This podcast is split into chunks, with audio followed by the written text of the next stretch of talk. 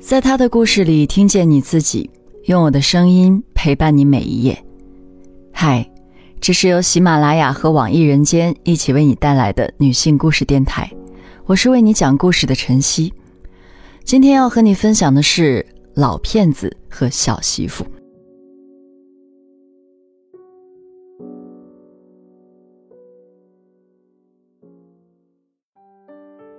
我家附近的小屋已经很多年没人住了，屋顶半塌，屋里堆满了棉花杆。一天我放学回家，远远的看到那里聚了很多人，屋顶上的瓦都揭掉了，门也卸了，门口站着一个女人，高高瘦瘦的，发髻盘在脑后，穿着与婶娘们截然不同的衣服。她抬头跟卸瓦师傅说话，普通话比我们老师还纯正。回到家，母亲正在烧火做饭。我说起了小屋子的事儿，母亲说是云松爷要回来了。云松爷是云海爷的大哥，一直在外面教书，现在退休了，打算回来住。至于那个女人，母亲怀疑是云松爷的女儿，毕竟他少说也有六十多岁了，而那个女人看起来只有三十多岁。没过几天，小屋果然焕然一新。门口坐着一个老头子，胖胖的，戴着眼镜，头发梳理得整整齐齐。他一手端着茶杯，一手拿一本书。我想他就是云松爷吧。女人也出来换了一身旧衣服。云松爷咳嗽了几声，回头和他打招呼。我才知道他叫凤昭。过了几天，我们都知道了。她是云松爷新娶的媳妇儿，母亲让我叫她凤娘。下雨天，婶娘们在我家坐在一起嗑瓜子儿聊天，说起凤娘，最熟悉的还是云海爷的媳妇儿秀云娘。据她说，凤娘之前嫁了一个人，生了一儿一女，没过两年，丈夫出车祸死了，又嫁了一个人，又生了一儿一女，过不了两年，那个人得病死了。现在她又嫁给比自己大这么多的云松爷，八成是图他的退休金。凤娘不跟婶娘们来往，也不像云松爷那样喜欢坐在门口，经常看不到他。再过些天，门口多了两个小孩，一男一女，男孩十岁，女孩八岁，都是凤娘跟第二任丈夫生的孩子。两个孩子在城里的实验小学读书，平时住校。到了周末，凤娘就接他们过来。春天来时，凤娘在稻场上开辟了一小块菜园，种了点菜，还围上了篱笆，又养了几只鸡。她时常不在家，听母亲说她在镇上油厂上班。过了阵子，大家发现凤娘有了身孕，这一下子成了新鲜事儿。云松爷有时候坐在我家门口，父亲问他。想好给孩子叫什么名字了没有？他想了半天，说：“如果是男孩，就叫泽渊；女孩就叫尔雅。”肚子大了以后，凤娘没有再去上班，在家里做起了米糕卖。但她做事古板，即使卖给亲戚，也是一分不让，因此得罪了很多人。凤娘的孩子是在医院里出生的，是个龙凤胎。云松爷回来时，大家聚集在他的堂屋里。云松爷喜气洋洋，见人就发糖。天气好时，云松爷推着婴儿推车到我家门口晒太阳。凤娘则很快回去上班了。有时凤娘下班后找过来，母亲让她坐坐。开始她会迟疑一下，后来就习惯了。两个人偶尔会聊聊天。从凤娘口中，母亲知道。云松爷退休金要比想象中少。当初两个人认识时，他跟凤娘吹自己一个月多少退休金，说跟了他就不愁吃不愁穿。结果用凤娘的话说，就是个老骗子。不久，秀云娘的鸡又一次跑到凤娘小屋门前的菜园里了，两个人因为这个吵了起来。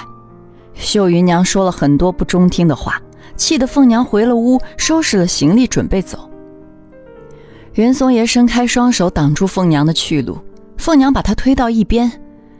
这时，两个孩子也从屋里追了出来，哭喊着抱住凤娘。凤娘站住，喘着粗气，眼泪流了一脸。云松爷起身过去，凤娘突然大声喊着：“老骗子，你再过来试试！”云松爷呆立在原地，我们都在自家门口，没人敢上去劝。最后，凤娘把两个孩子推到云松爷那边，自己拎着行李转身走开了。云松爷想追过去，走了没几步就累得气喘吁吁的。再一转眼，凤娘已经走出去很远了。凤娘走后，有时候泽渊和尔雅在我家门口玩耍，脸和衣服一样脏。云松爷嗅着手坐在自家门口，成了个干瘦的老头。有人跟他说话，他半天反应不过来。一天，云松爷卧床不起，住了一段时间院，全是云海爷垫的钱，实在住不起后，又被送了回来。我跟母亲去小屋看望了一下，云松爷的母亲朱奶奶在厨房里给泽渊和尔雅喂饭，秀云娘站在门口跟云海爷说。自己一定要把凤娘找回来。凤娘回来时是晚上，母亲正在灶屋里洗碗，她径直走了进来，说要借水盆。母亲把水盆给她后，说今晚她要是没地方睡，可以到我家来。凤娘嗯了一声就离开了。灶里的柴火噼啪作响，母亲转头看了一眼，走过去灌了两壶开水。她把开水壶提在手上往外走。说凤娘那里的煤气坛肯定早没气儿了，他过去送点热水。我打手电筒给他带路，小屋的门半掩，走进去没有电。泽渊和尔雅坐在没有水的脚盆里，也没有任何表情。凤娘站在厨房低声的哭，母亲跟她打了个招呼，把水壶递了过去。凤娘把开水倒进盆里，又倒了点凉水。水温正好时，把泽渊和尔雅放进去。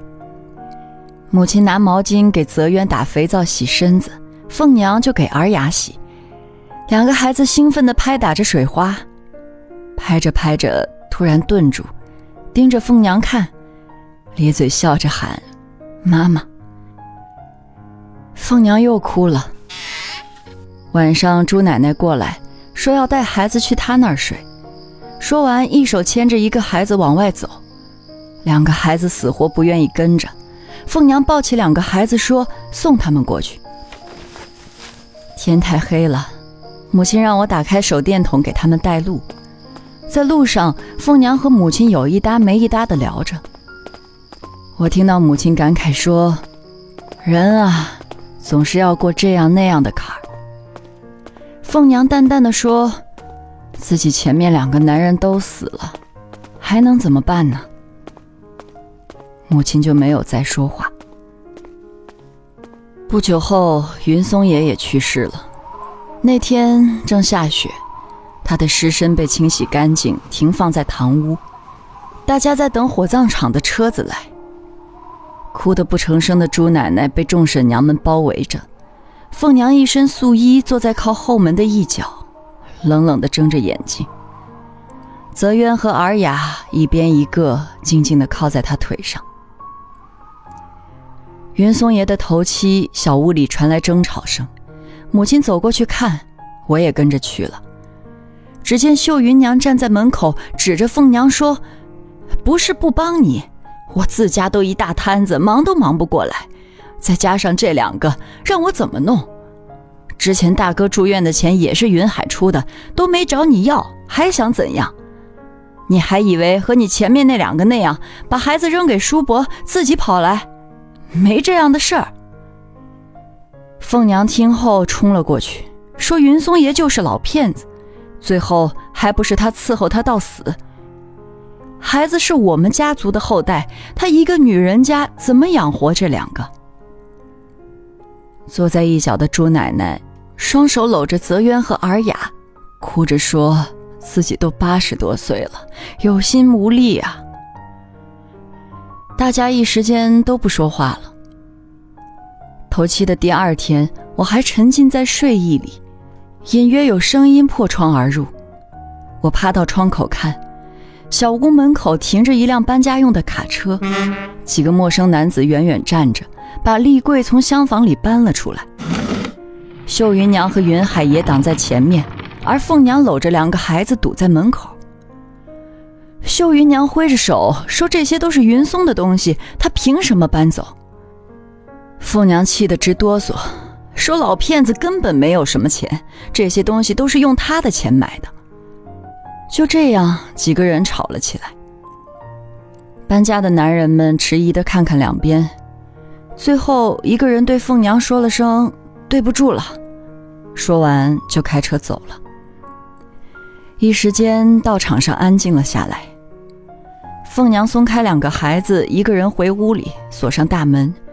泽渊和尔雅拍着大门，哭着喊妈妈，里面没有回应。